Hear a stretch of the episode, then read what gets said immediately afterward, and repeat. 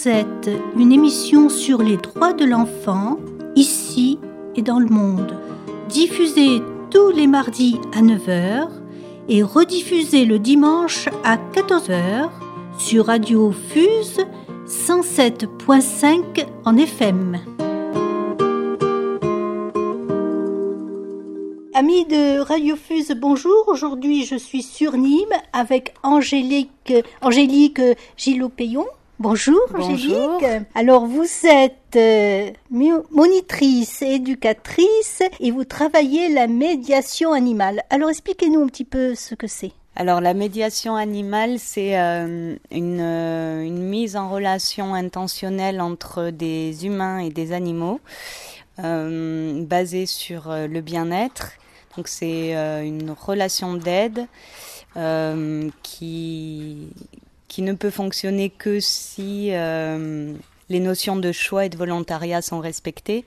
Donc à aucun moment on impose quelque chose que ce soit aux participants ou aux animaux avec lesquels on travaille. Et du fait de cette relation qui est, euh, on va dire, quasi innée entre les humains et les animaux, on arrive à entrer plus facilement en relation euh, humain-humain du coup qui nous permet, en collaboration avec les éducateurs, les structures avec lesquelles on travaille, de, de poursuivre le travail qui est déjà mis en place de leur côté. Alors vous, vous travaillez avec votre chienne Voilà, c'est ça. Alors, comment elle s'appelle? Elle s'appelle Naiwa, c'est une euh, border collée euh, croisée beagle. Elle a 10 mois, donc on travaille... Elle est toute jeune Oui, oui, elle est toute jeune, donc elle est encore euh, dans son éducation spécifique.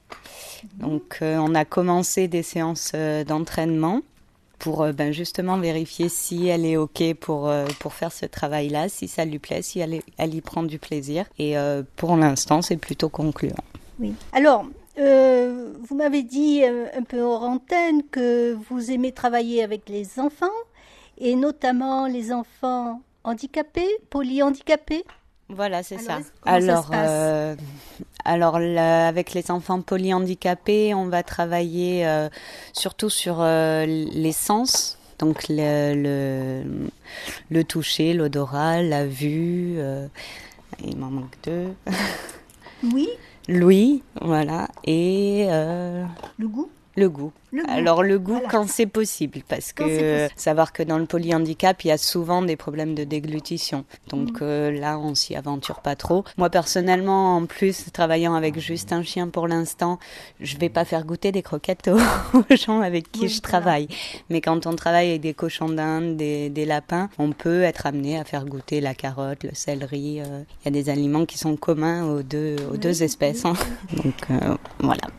Alors, comment ça se passe euh, une, une séance avec un polyhandicapé? Parce que un enfant polyhandicapé, c'est quand même difficile euh, au niveau relationnel, peut-être, au niveau euh, kinésie?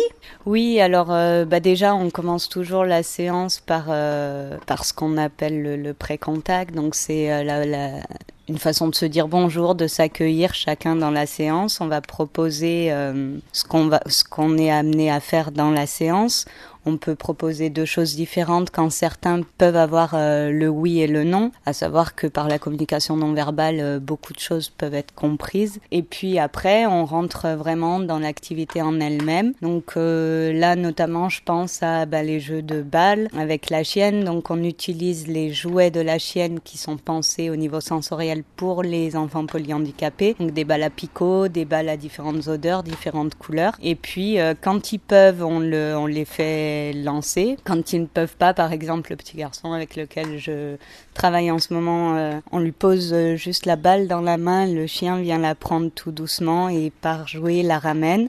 Donc c'est des échanges, euh, c'est des échanges et des entrées en relation de ce type qui se passent. Et puis après on fait évoluer au fur et à mesure, mais c'est vrai qu'avec le polyhandicap c'est long. C'est faut prendre du temps, faut faut se laisser le temps de, de faire de faire apparaître les choses. C'est toute une, toute une mise en relation entre euh, l'enfant et l'animal. Ah bah c'est essentiel, oui. C'est de par la relation qui va se créer entre l'enfant et l'animal que nous, intervenants, on, pourra aller euh, travailler les objectifs qui auront été définis. Donc euh, oui, s'il n'y a rien qui se passe entre le participant et l'animal, c'est pas la peine de continuer en gros. Et ça arrive? Oui, ça peut arriver. Ça peut arriver. Ça peut arriver. Et c'est là où nous, en tant que professionnels du côté animal, on est censé euh, pouvoir l'expliquer et, pouvoir dire je ne peux pas travailler avec vous parce qu'il ne se passe rien et dans le respect de tout le monde, c'est on doit pouvoir aussi euh, expliquer que l'animal il n'est pas là non plus, euh, on lui impose pas les choses et il n'est pas là pour faire ce qu'on lui dit seulement. Quoi. Mm. Alors, vous avez parlé euh, euh, tout à l'heure de cochons d'Inde, de lapins. Qu'est-ce que vous faites avec euh, ces, petits animaux? Alors, les cochons d'Inde et les lapins, il y, a, bah, il y a toute une partie nourrissage où on peut par exemple amener des légumes frais, les faire couper, notamment, je pense en EHPAD, c'est, souvent ce qu'on fait. On fait couper des légumes aux personnes âgées, ils les disposent dans des petites gamelles qu'après on pose sur la table, les animaux viennent manger, euh, puis après les animaux viennent euh, facilement vers les gens, donc il y a les caresses, il y a le brossage. On peut même faire euh, construire quand c'est possible des cachettes, des ponts, créer des, comment dire du matériel qui sera utilisé plus tard pour les animaux. Alors il y a aussi les, les chiens guides pour aveugles. Alors ça c'est quand même peut-être un apprentissage euh, peu particulier pour les chiens guides. Ah oui, oui, c'est vraiment euh, très spécifique ça. Euh, les chiens guides d'aveugles, c'est une formation particulière, bien définie. Et, ce ne sont pas les mêmes objectifs que, que nous en médiation animale.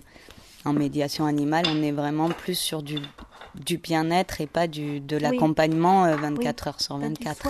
Voilà, on n'est pas dans le soin. On, peut, on vient en complément des soins qui sont proposés, mais euh, dans l'absolu, on n'est pas dans le soin.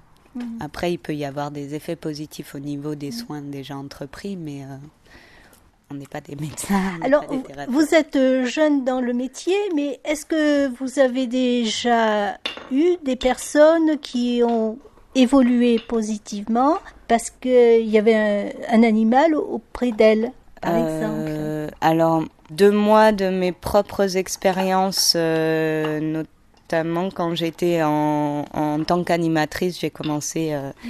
mon cursus en étant animatrice et j'ai pu, j'ai pu remarquer sur du ponctuel par exemple, quand on allait euh, visiter des fermes ou euh, des sorties euh, partout où il pouvait y avoir des animaux, on avait des enfants qui étaient très très perturbés en temps normal, qui étaient très apaisés à ce moment-là, parce que parce que de toute façon, s'ils restaient dans une dynamique un peu agitée, les animaux ne venaient pas. Donc ils avaient compris instinctivement qu'il fallait se poser ah pour que l'animal vienne. Et donc ça, c'est une des premières, euh, des premières approches que j'ai eues de ce qu'on appelle maintenant la médiation animale. Et après, je l'ai vu aussi en tant que monitrice éducatrice, donc avec euh, avec un monsieur polyhandicapé avec lequel je travaillais, qui qui a qui a cherché à se, qui s'est redressé tout seul pour pouvoir aller caresser un, un chien alors que en temps normal, il le faisait pas spontanément. Donc c'est quelque chose de très important. Ah oui, oh bah c'est une source de motivation euh, supérieure à ce que, ce, que, ce que nous, on peut proposer en tant qu'humains. Il, y a, il y a quelque chose qui nous dépasse dans cette relation. Alors, vous me disiez que vous avez toujours eu des animaux. Oui, oui. Alors, racontez-nous un petit peu. Ah bah euh, les premiers animaux que j'ai eus c'est des animaux de la ferme parce que euh, quand je suis née euh, très rapidement j'ai été élevée dans une ferme donc mmh. je me rappelle j'avais un bouc euh, ah quand j'étais petite. Et donc, à chaque tous les matins, avant d'aller à l'école, il fallait que j'aille voir mon bouc, que je, je, joue à Je te tiens, tu me tiens par la ah oui. et après, je partais à l'école euh, sereine. Et euh, donc ça, c'était mes premiers rapports aux animaux. Et puis après, bon, des chiens, des chats, des tortues, beaucoup d'animaux de sauvetage aussi. Notamment les tortues, c'était des sauvetages. Quelques oiseaux. J'en ai eu tellement que des lapins. Oui. Voilà toujours eu des animaux autour de moi. Voilà, alors nous avons la, la petite chienne qui est, qui est gentille comme tout, au milieu de nous, et qui veut faire conversation peut-être? C'est ça, elle crée la relation. Elle crée la relation, voilà. Euh, il y a quelques années, il y a eu un, grand film euh, autour des chevaux, l'homme qui murmurait euh, dans l'oreille des, à l'oreille des, chevaux. À l'oreille des chevaux. Alors, qu'est-ce que vous en pensez de ça? Euh, Ben, écoutez. Tu me chatouilles, hein Il y a, il y a, il y a toujours euh, à l'heure actuelle des, des personnes qu'on appelle des chuchoteurs et ah oui. ce sont des gens qui sont euh, qui sont plus dans le dans le côté bien-être de l'animal. Donc, oui. on va dire, ils communiquent avec les animaux, mais pour, euh, pour leur bien-être à eux. Il y a notamment des gens, euh, c'est un peu certains comportementalistes qui font de la communication intuitive notamment et qui se déplacent chez des, chez des particuliers qui rencontrent des problèmes d'éducation ou des, des moments où ils n'arrivent plus à gérer leurs animaux. Et en passant du temps avec ces animaux, ils arrivent à comprendre ou à entendre ce que le problème de l'animal et à très rapidement expliquer à son propriétaire euh, ce qui va pas et pour remettre des relations saines. Donc euh, dans l'homme qui murmurait à l'oreille des chevaux, il y a une part de médiation animale puisque la, la, la petite fille qui a l'accident, elle, oui. elle reste quand même proche des chevaux et elle finit par remonter sur un cheval euh, malgré son handicap. Donc c'est vrai que ça, ça peut être une illustration aussi de de ce qu'est la médiation animale. Mmh. C'est une partie de médiation animale. Mais en soi, l'homme qui murmure à l'oreille des chevaux, il est, euh, lui, il est plus sur le bien-être de l'animal. Oui. Ils ont mêlé les deux, je pense. Oui. Merci beaucoup, Angélique, pour euh, votre euh, expérience. Merci. Voilà. Nous sommes sur Radio Fuse 107.5 en FM. Merci à toutes les deux. Merci.